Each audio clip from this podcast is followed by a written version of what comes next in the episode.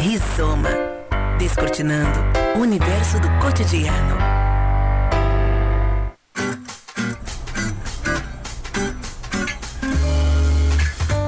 Muito bem, seja bem-vinda, bem-vindo. Estamos iniciando mais um Rizoma temático aqui da Unijuí FM, excepcionalmente nesta quarta-feira, este 15 de dezembro.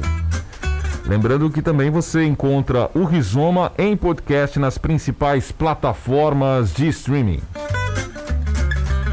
A falta de chuva dos últimos meses vem preocupando agricultores de toda a região. O cenário já deixa claro que o Rio Grande do Sul não deverá alcançar os 6 milhões de hectares previstos para serem colhidos com soja nesse ciclo de 2020-2021.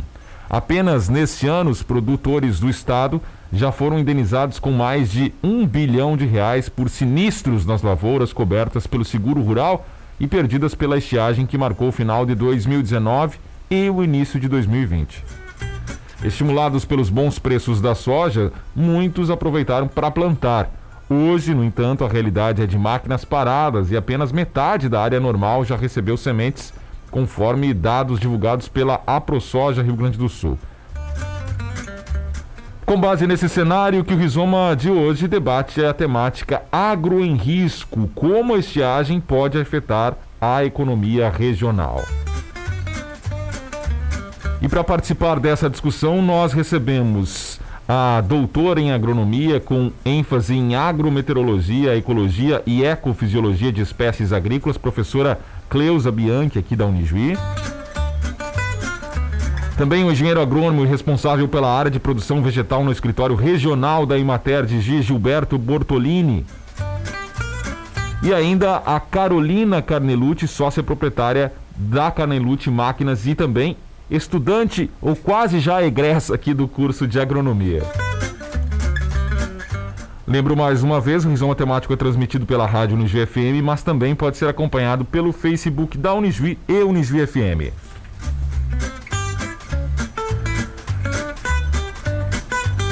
Eu vou começar aqui conversando com a professora Cleusa para saber, professora, com base nesse, no seu conhecimento sobre a agrometeorologia, como é que podemos avaliar a, essa situação, a falta de chuvas atualmente, o impacto disso para a produção dessa e das próximas culturas. Bom dia, seja bem-vindo ao Rizoma Temático mais uma vez. Bom dia, Douglas. Bom dia, ouvintes. Bom dia, Carol. Bom dia, Gilberto, que está participando aí conosco. É uma pergunta complexa, né, que exige uma resposta complexa também, né? Como a gente fala, vai depender de qual cultura a gente está conversando e falando, né? Nós temos aí um cenário que se evidencia, né, para a cultura do milho bem preocupante, com muitas áreas em condição já de próxima colheita com milho seco, né, com poucas, poucos grãos, com perdas significativas em produtividade, temos áreas entrando na fase reprodutiva também com problemas, né? Então a questão do milho ela é muito preocupante para nós nesse momento. Uh, já a questão da soja, nós podemos temos ainda esperança, né? Ainda podemos ter uh, uma certa esperança que as coisas vão estar um pouco melhores, já que nós temos áreas ainda a serem semeadas que ainda não foram.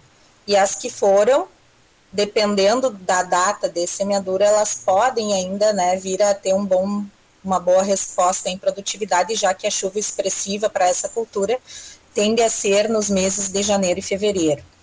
Uh, em outras situações, né, como nós estávamos conversando anteriormente, na questão de áreas de pastagem para, para animais, também temos situações preocupantes, né, porque a falta de chuva naquelas áreas que já foram pastejadas também impactam no crescimento da pastagem e pastagens que são estabelecidas também tem, tendem a ter esse problema.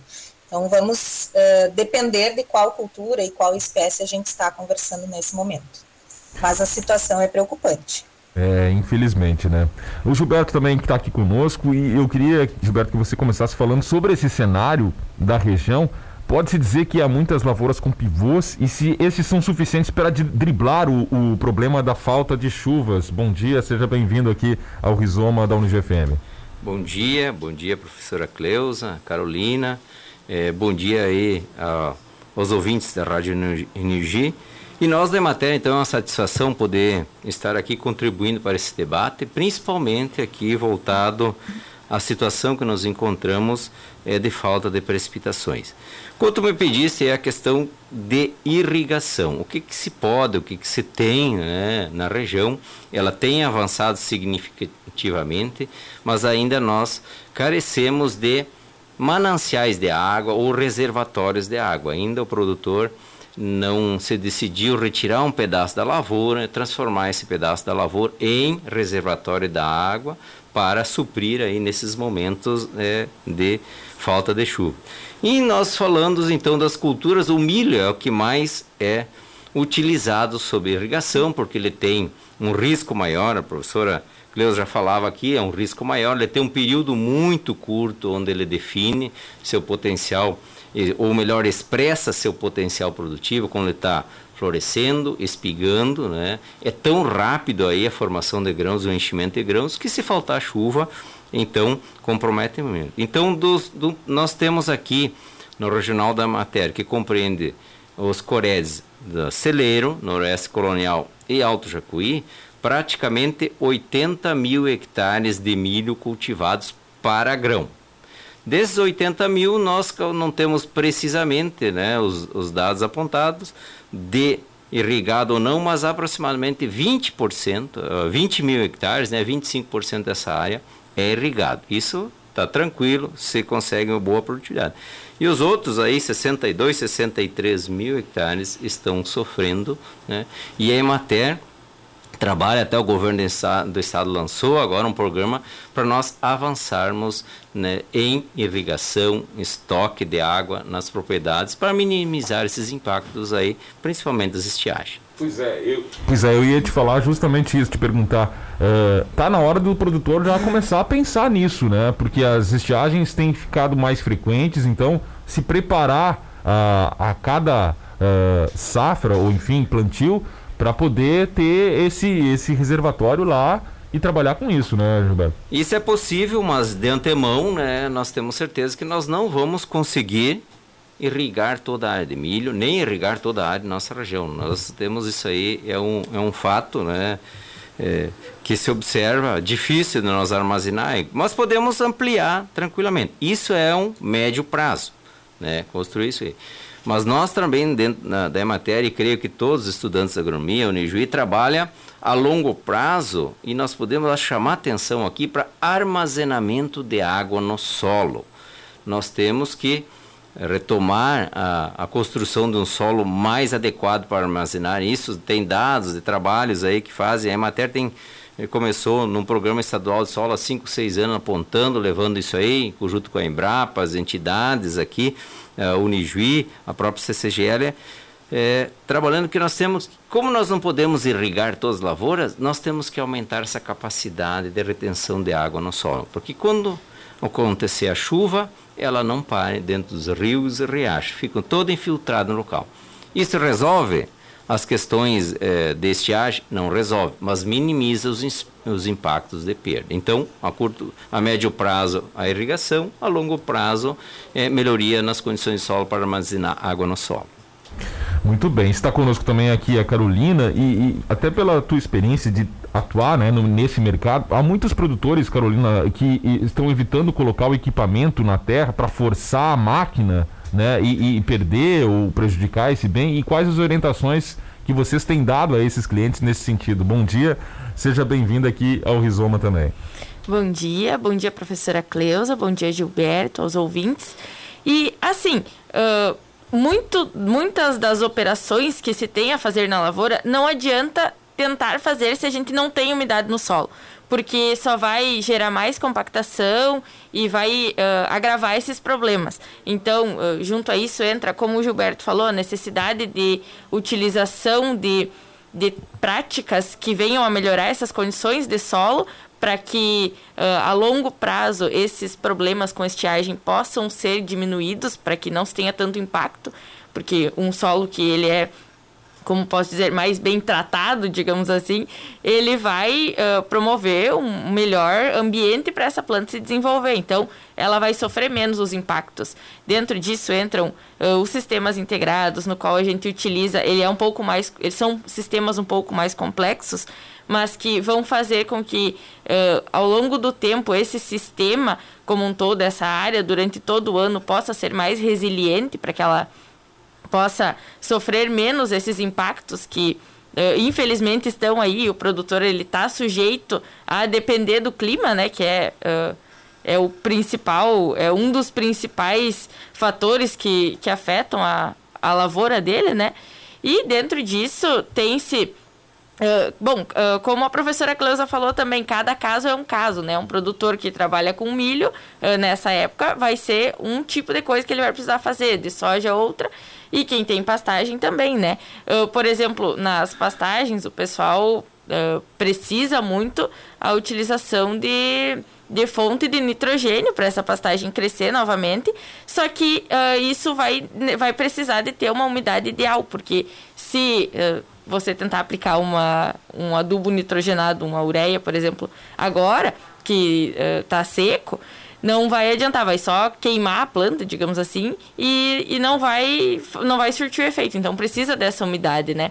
Mas uh, a gente tem tentado auxiliar os produtores da melhor maneira possível para que eles estejam preparados, né, para uh, quando essa chuva vier, que a gente tanto está esperando, eles já tenham tudo em mãos para se colocar na lavoura e, e terminar o que está precisando, né? Mas não tentar, de qualquer, pelo desespero, tentar fazer o plantio, por exemplo, agora com solo seco, né? Não dá. Isso, é. Vai ser. é perdido, né?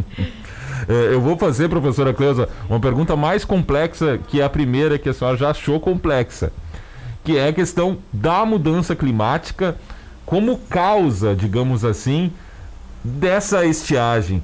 Eu sei que tem muitas questões implícitas, aí a gente já fez inclusive um rizoma sobre essa mudança climática e não, não tem uma causa, talvez muitas, não se sabe bem o quanto é efeito do homem, o quanto é um ciclo realmente do planeta, mas dá para afirmar ou dá para pensar que essas estiagens acontecendo com mais frequência são cíclicas ou já é um impacto da ação do homem dessa, nessa mudança climática?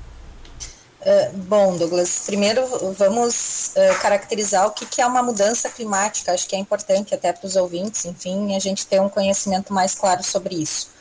A mudança climática ela é, ela é tida como uma alteração dos elementos do clima, por exemplo, temperatura, chuva, vento, né, ao longo de um período maior que uma normal climatológica, que são 30 anos.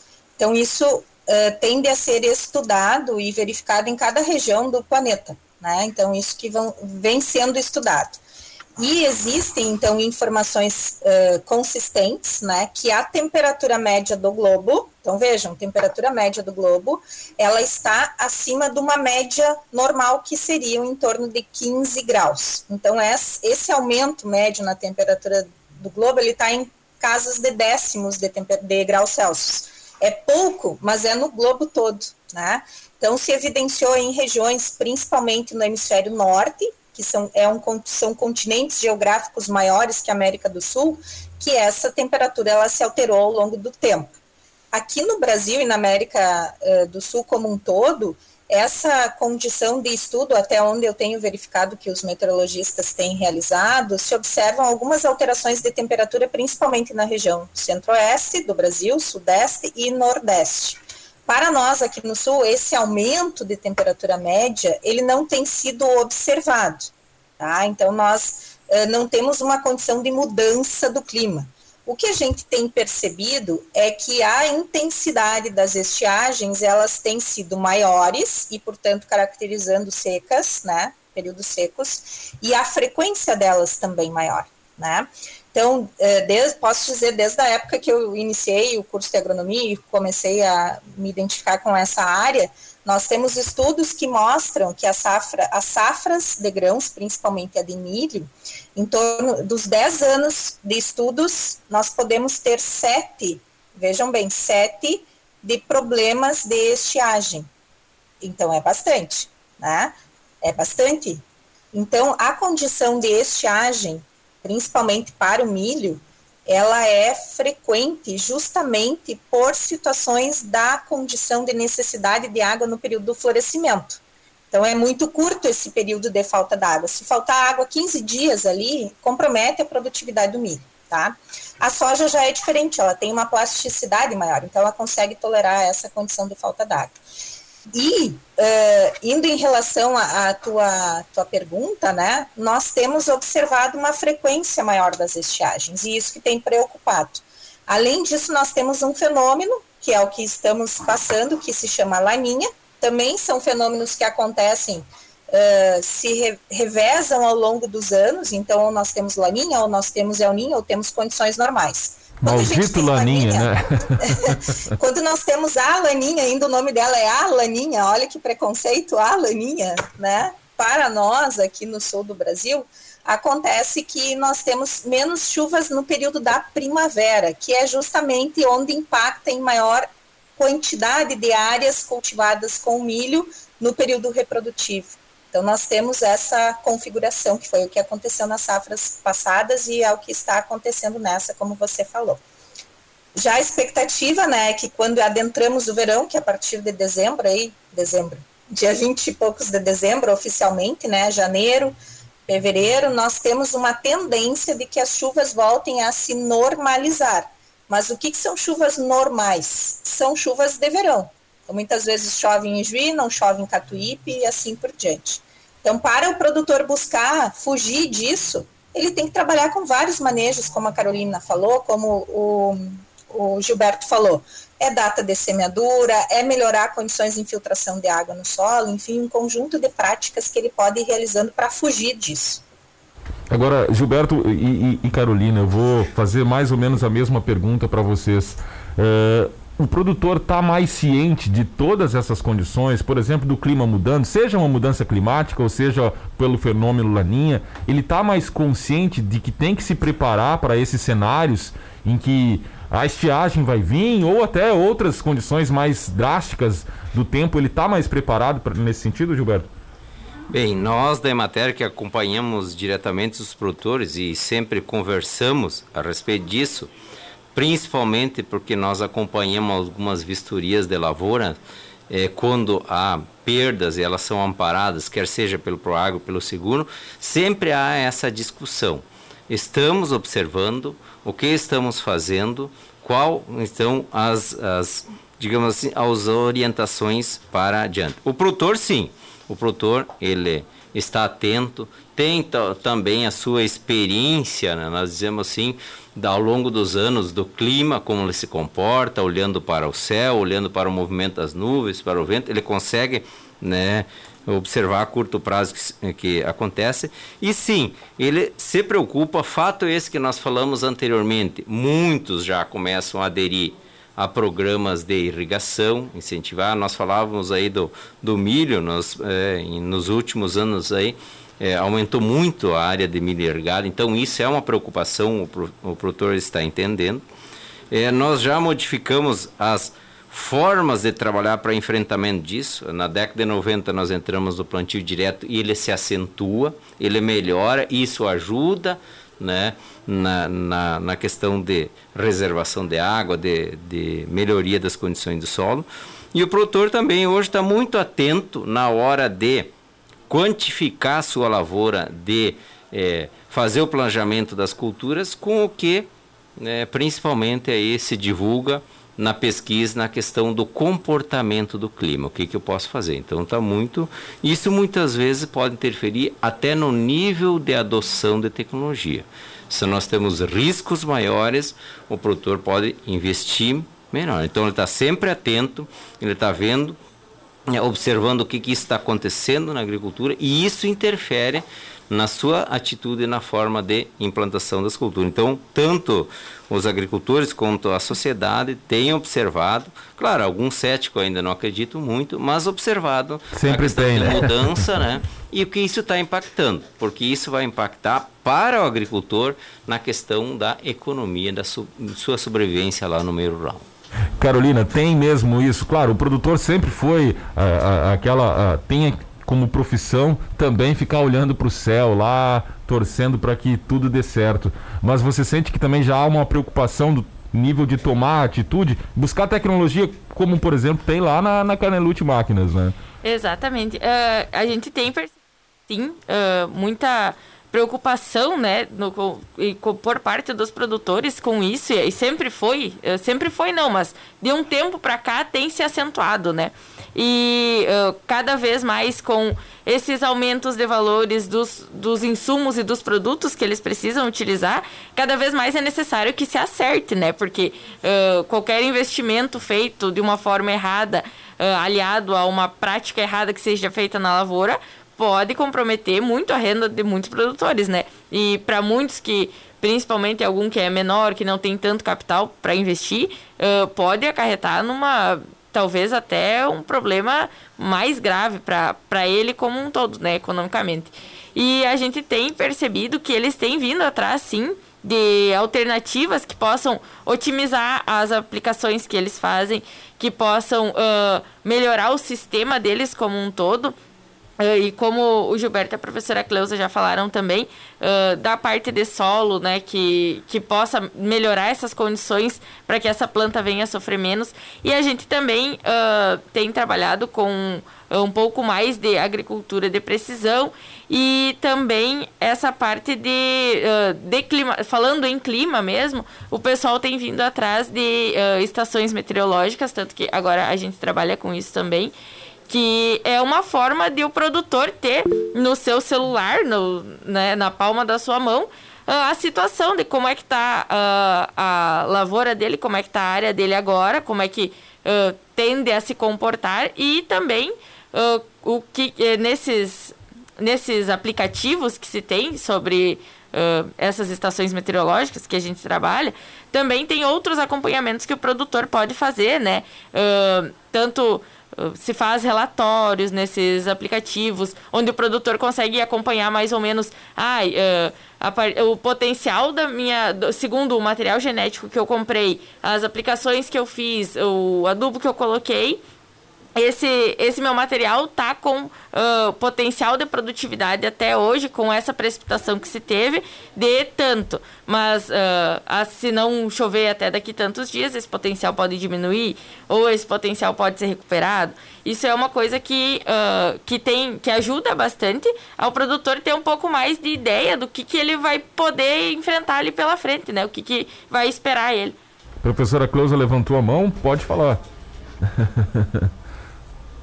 na verdade é só fazer um comentário, né? O agricultor, o produtor, ele está preparado e ele conhece, ele tem domínio de causa, né? Ele conhece o clima do local, olhando o céu, ele já sabe o que vai acontecer, né? Eu sempre falo para os alunos, é importante entender esse conhecimento do agricultor que é empírico, mas ele também serve para ele tomar decisões e ele está buscando informações e ele busca fazer aquilo que é possível por ele, né?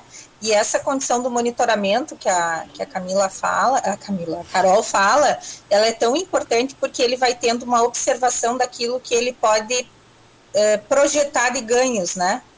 De retorno da atividade dele. Mas há situações bem preocupantes, né, em que alguns agricultores ainda não têm acesso a essas informações, então a Emater, ela faz essa, essa essa atividade muito bem, né, de levar essas informações para o agricultor e poder auxiliar ele nas decisões que ele vai ter que tomar. Então, o monitoramento da, ao menos ele saber quanto que choveu, né, o quanto que vai, existe uma previsão, existem aplicativos que podem ser buscados, que podem ser monitorados, e aí então ele pode ter uma condição de decisão futura para qualquer manejo que ele vai fazer, né. Mas a, a, agricultura é uma atividade de risco, então isso ele tem sempre presente, né? E nós também temos isso presente, né? Como um todo. Muito bem. Eu queria que você falasse um pouquinho, professora, sobre esse impacto econômico gerado pela seca em toda a região e se tende a refletir significativamente em vários setores aqui da sociedade e também se há prognósticos de como isso vai se apresentar para os próximos meses. Uh, assim, eu não tenho ideia de valores, né, Douglas? Não, não acompanho essa questão de valores, mas a gente sempre tem presente a nossa região, como ela é praticamente atividade agrícola em potencial e em maior representatividade, isso tende a trazer problemas. né, principalmente em áreas, em nossa região que é produtora de leite, destaque na produção de leite, o milho ele é muito importante. Né? Então, vejo que essa problemática ela se expressa na condição do milho, mas nós temos que esperar encerrar a. Acho que perdemos a professora Cleusa. Gilberto, já há nesse sentido uh, uma previsão aí de, de perdas para essa safra? Sim, a Emater faz esse trabalho né, semanalmente, né, e informa a Secretaria da Agricultura do Estado o andamento das, uh, das culturas, atividades agropecuárias e, e, quanto a isso, faz esse levantamento dos impactos, como agora da estiagem e de outras atividades. Então, nós temos em mão aqui né, alguns dados da nossa região, nós falávamos já inicialmente da área de milho é, irrigado, né? Mas se nós falarmos aí desses três coredes, desse milho grão em quase 63 mil hectares cultivados, é, com uma produtividade inicial projetada não muito alta, em torno de 130 sacos, né, que é, um, é, é compreensível na nossa região. Nós já tivemos, junto com o milho irrigado, produtividade três anos atrás, chegando a quase 160 sacas de média na nossa região, foi excelente, isso gera um resultado econômico interessante, né? Mas se nós só falarmos do milho de sequeiro, desses 60 quase 63 mil hectares que nós temos aqui, nós já estimamos 60% de perdas de produtividade. Ou seja, muito alto. Lavouras com perda total, não sendo mais viável economicamente dar continuidade, produtores vão eliminar essas lavouras tentando implantar uma nova cultura, né? E isso impacta a preços atuais, né? Praticamente 400 milhões de reais só com a cultura do milho grão, que é pequena, é, não é tão expressiva quanto a soja, talvez não seja tão expressiva quanto ao leite, já que o leite nós também aqui na nossa região, praticamente nós estamos chegando a 20% da produção de leite do estado. Né? Então é muito impactante. E o leite, hum, se me permite né, falar, ele não, não se reflete na produção. Nós temos 10, 12% de redução da produção, mas vai refletir no aumento de custo e na rentabilidade para o produtor. Isso é o que mais nos, nos preocupa com a questão do leite. Então, milho já temos né, é, um impacto muito grande. A soja fica difícil né, nós estimar, mas se nós falarmos em potencial produtivo, nós já estamos perdendo 10, 15, 20% do potencial, mesmo que retornem as chuvas, sejam regulares. E, então, na nossa região, os impactos econômicos, principalmente da agricultura, vão ser grandes. Canelute Máquinas também já sente esses impactos, já é, a, até a preocupação que freia um possível uh, incentivo do, dos, dos produtores né, em buscar novas máquinas, novos recursos, Carolina?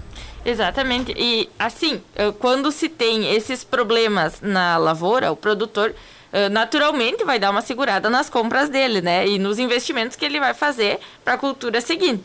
E uh, com esse problema que a gente já teve na alta uh, exorbitante do valor dos insumos, que já deu uma segurada no produtor e muitas vezes fez com que ele uh, acabasse diminuindo um pouco as adubações, que também é um outro erro que se tem, em função do valor que, que estavam os produtos, muitos produtores acabaram que diminuíram um pouco as suas adubações, não utilizando o recomendado total. E uh, junto a isso, uh, se agravam os problemas da. Aliás, da... isso também vai ter um reflexo, né? Exatamente, na, na, diminuição da produtividade, né? Porque se a gente não utiliza a adubação da forma correta, uh, a planta não tem como responder a 100% do seu potencial produtivo, né? Ela vai responder de acordo com o que ela tem de nutrientes, né? Da mesma forma que ela acaba sendo mais prejudicada ainda por esses problemas climáticos que a gente tem. E ah, a gente tem percebido sim que os produtores têm dado uma segurada nos investimentos deles e uh, têm comprado mais aquilo que é uh, estritamente necessário, né? Que ele precisa para a produção dele. Uh, nesse sentido também tem-se uma maior procura por produtos usados do que novos, em função do valor que diminui, algum produto menor do que um maior. uh, que vai atender a necessidade não da forma mais correta, não da melhor forma como ele gostaria, mas que muitas vezes é necessário para que ele possa viabilizar a produção também, né? Porque tem uh, muitas máquinas, equipamentos e muitos produtos que são necessários para a produção, porque senão ele não consegue fazer as operações deles na lavoura, né? Mas uh, tem se percebido sim uma redução de, de procura, digamos assim, por investimento, né? isso, né? por investimentos. Muito bem. Uh, professora Cleusa, apesar dessa seca, há a expectativa de uma safra melhor que a do ano anterior e pode complementar uh, a sua resposta anterior, que infelizmente tivemos um corte aí na internet. Em relação à expectativa, né, é melhor que a do ano passado na questão da soja, eu acredito que ainda é um pouco cedo para a gente falar. Eu vejo que isso não tende a ocorrer, né? Uh, na questão do milho, nós temos aí possivelmente uma quebra bem expressiva, pelo que eu escutei que o Gilberto já falou em relação a expectativas né, de, de perdas. É, então, nós temos que nos preparar, né? O produtor que ainda não fez a semeadura da soja está esperando. A, a princípio, a previsão era de chuva para hoje aqui na região. Se passar de hoje, nós vamos perder essa chuva, né? Se não tivermos precipitação hoje, ela não vem agora até dia 20. É, então, no momento que tiver essa precipitação, ele deve entrar, né, para fazer a semeadura. É importante, porque a partir de então do Natal se espera que essas chuvas uh, se regularizem e permitam né, a produção da soja nessas áreas que ainda não foram semeadas. Uh, e desculpa, Douglas, eu não me recordo o que, que eu estava respondendo antes, que cortou minha internet, acabou caindo a conexão aqui. Na verdade, professora, eu queria que você falasse um pouco mais sobre é, a inter-relação que existe de clima e se também já os produtores, na verdade não os produtores, mas a população uhum. em geral já já entende melhor. Até uma ah, conversa que a gente estava tendo fora sim, do ar tá, aqui tá bem, sobre, por exemplo, lá na Amazônia refletir uhum, o que temos aqui em termos de clima. Tá. É, na verdade, nós estávamos falando da questão das previsões, né, e como que acontecem as precipitações aqui no nosso estado. Nós temos uma condição de que a chuva aqui no Rio Grande do Sul, ela tende um uh, comportamentos distintos nas estações. Uh, outono e inverno, essas precipitações elas tendem a vir em massas de ar que vem da Argentina. Então, são chuvas mais frequentes, em torno de uma vez por semana chove, e que elas são bem distribuídas em todo o estado. Quando nós entramos no período de primavera e verão, essas precipitações elas se alteram.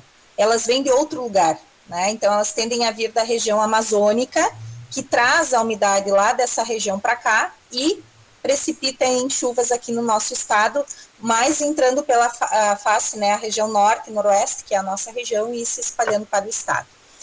A condição disso é que, quando nós temos mudanças no uso do solo pela retirada de vegetação arbórea, ou seja, florestas, nós temos impactos na dinâmica do ciclo da água.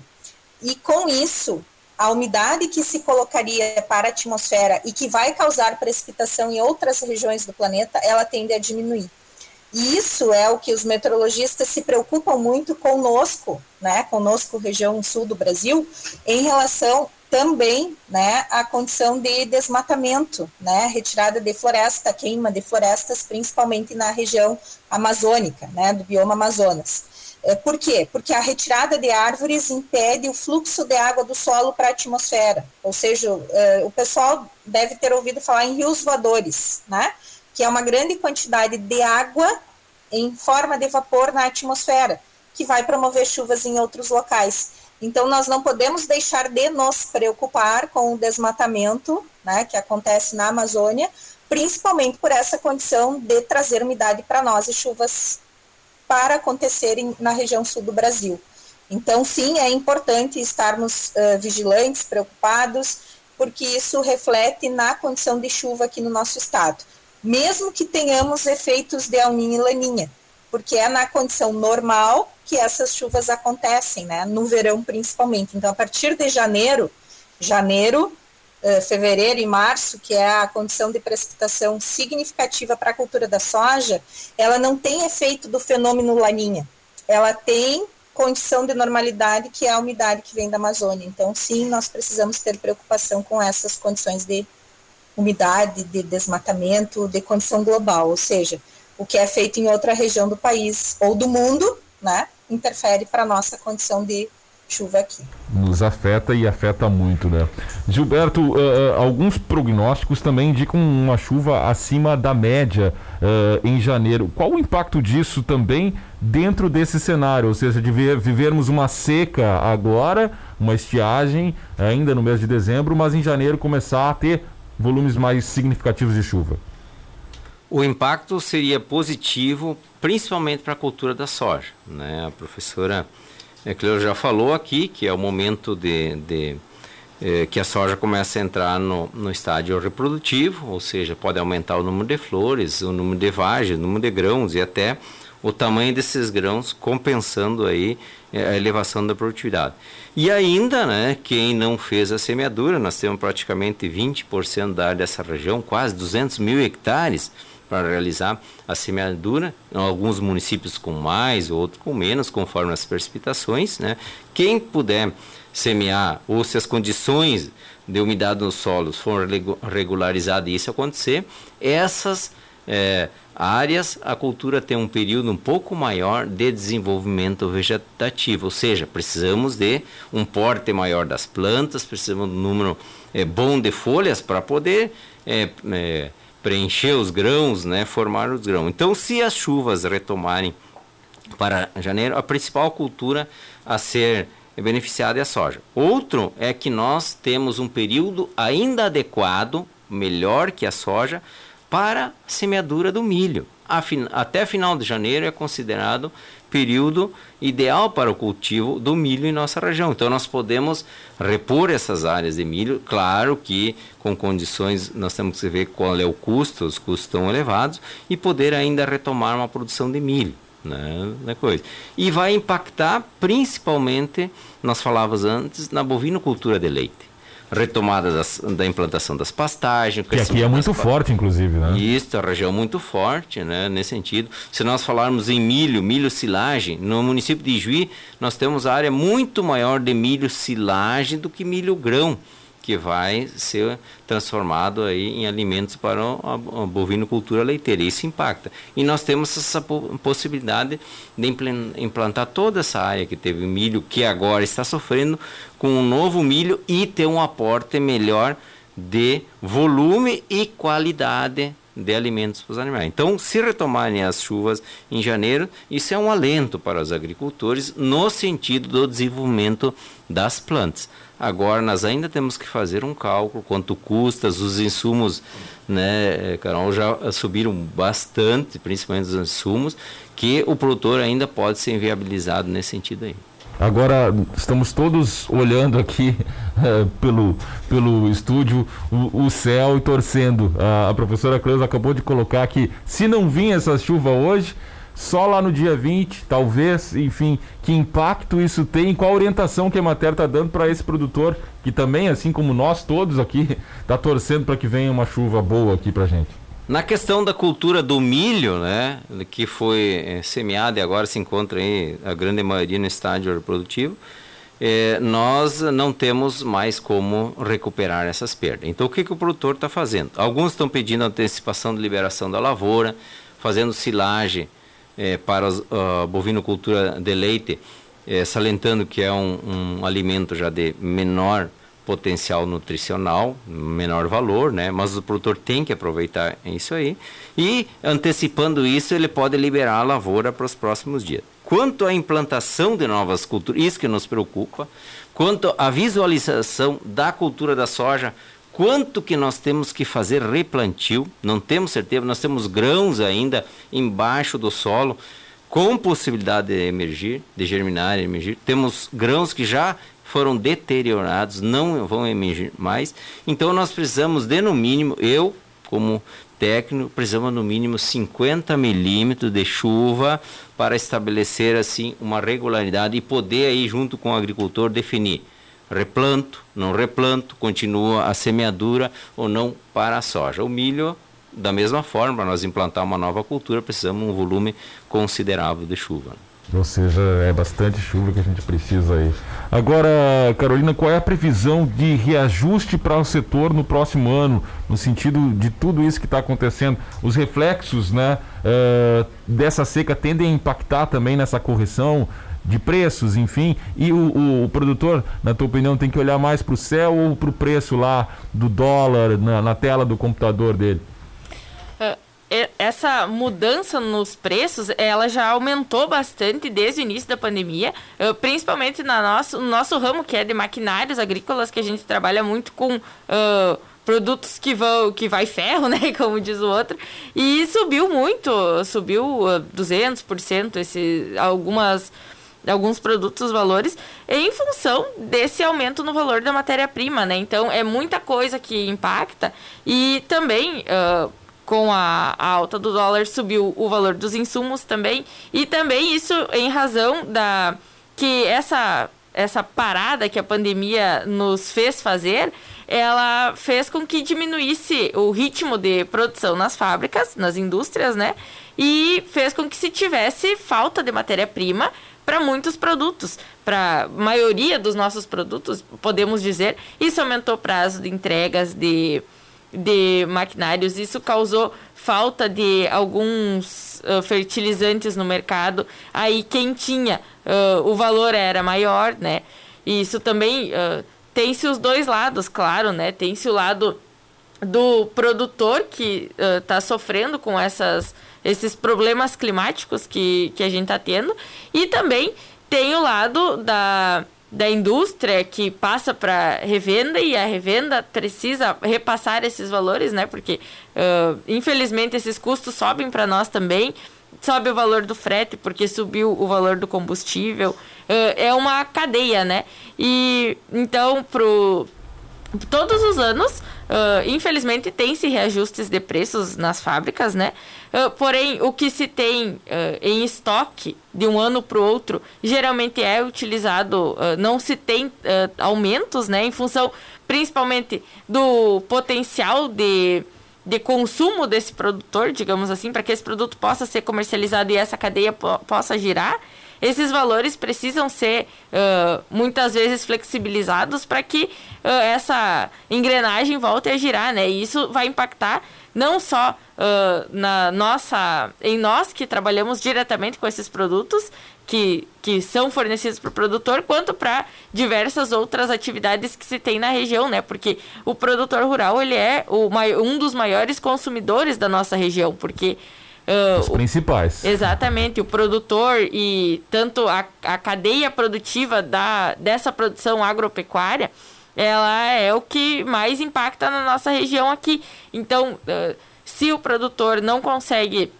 atingir o, o esperado dele na, na safra, se ele tem frustrações de safra, todo, toda a sociedade acaba que vai sofrendo, né? Porque uh, vai impactando aqui, daí impacta na loja que o produtor comprava uh, uh, até roupas, calçados, cosméticos, tudo, né?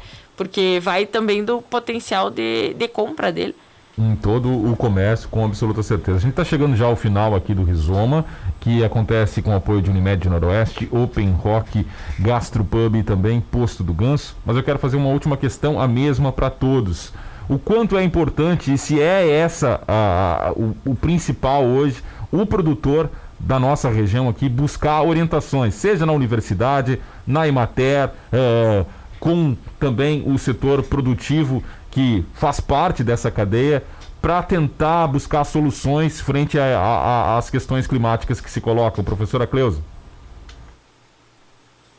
Certamente a informação vai diferenciar ele né, na sua, no seu potencial de atividade de produção. Eu sempre digo, né, a informação ela é livre, aberta, disponível. Hoje em dia nós temos aí sites, aplicativos que permitem visualizar principalmente a previsão do tempo e também já do clima.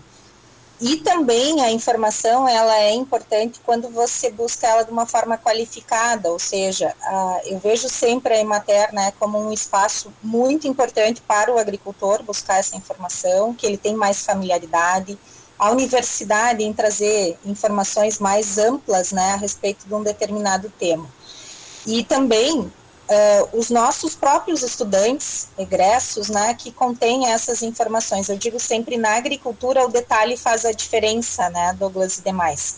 Uh, nós temos condições que são uh, frequentes ou comuns a várias culturas, né, que o agricultor já domina essa, já domina elas mas existem outras que são diferenciadas e a condição da previsão climática, da, do uso da informação climática ou meteorológica na agricultura, ela ainda é complexa e, portanto, exige um conhecimento maior.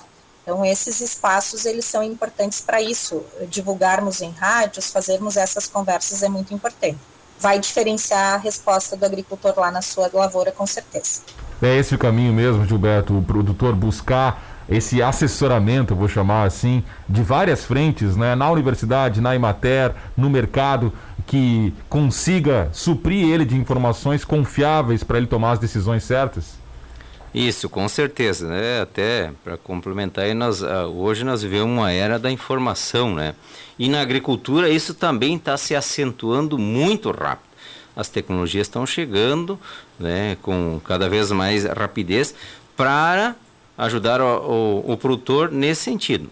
Melhorar a produtividade, evitar perdas, no caso aqui nós estamos falando perdas né, num período que não tenha é, um aporte suficiente de chuvas, né, nesse sentido.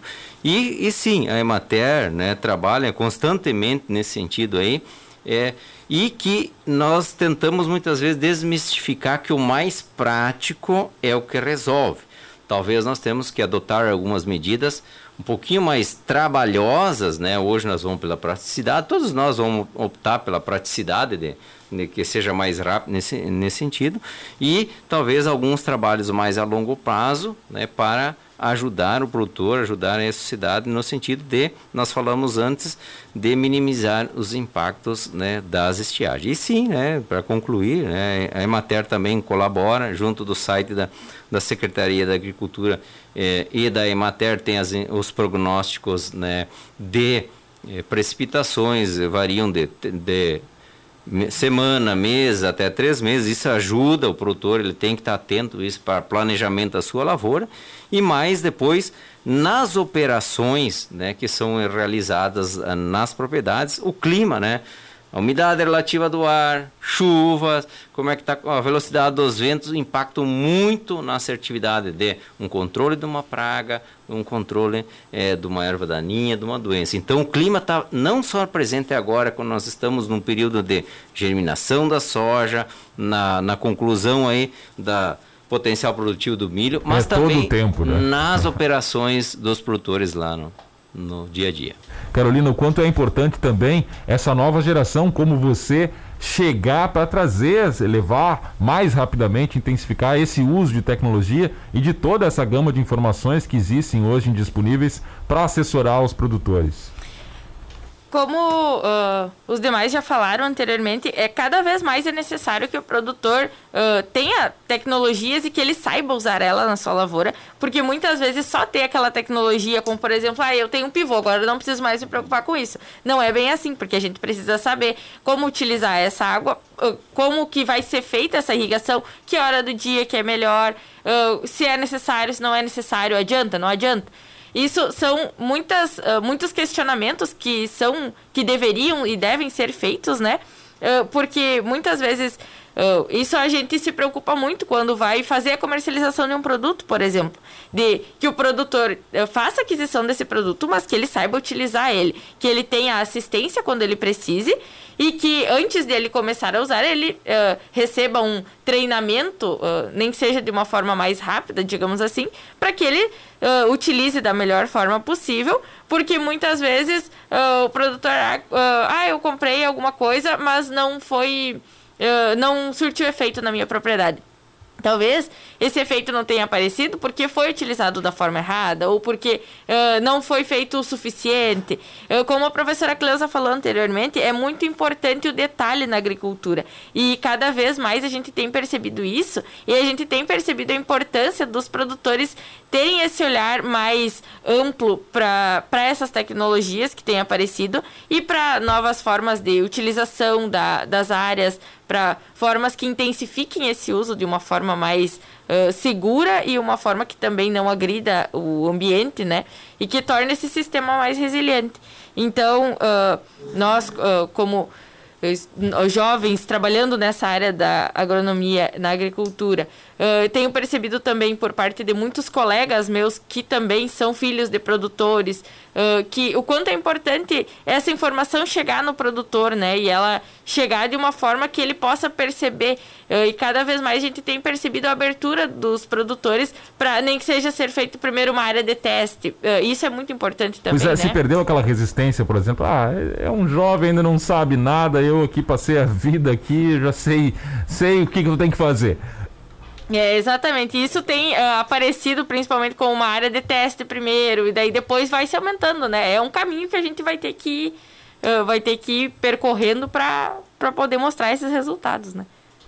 Muito bem, eu só tenho a agradecer aqui uh, os convidados de, de, de, hoje do Rizoma, a professora Cleusa Bianchi, doutora em agronomia com ênfase em agrometeorologia, ecologia e ecofisiologia de espécies agrícolas, também ao engenheiro agrônomo responsável pela área de produção vegetal aqui no escritório regional da Emater de Juí, Gilberto Bortolini, e a sócia proprietária na Canelute Máquinas, nossa estudante do curso aqui de agronomia, já quase concluindo o curso, né? Falta, falta o que mesmo, Carol? Agora só o diploma. Só o diploma, olha só, a, Car a Carolina Carnelucci, que com certeza vai fazer sucesso na profissão, porque já mostrou isso aqui no ar. Muito obrigado a todos vocês aqui pela participação no Rizoma. A gente fica por aqui. Semana que vem tem o último Rizoma dessa temporada 2021 na Unigi FM. Lembrando mais uma vez que você pode acompanhar todo o programa de hoje e os demais em podcast nas principais plataformas de streaming. Até a próxima semana com mais um Rizoma Temático.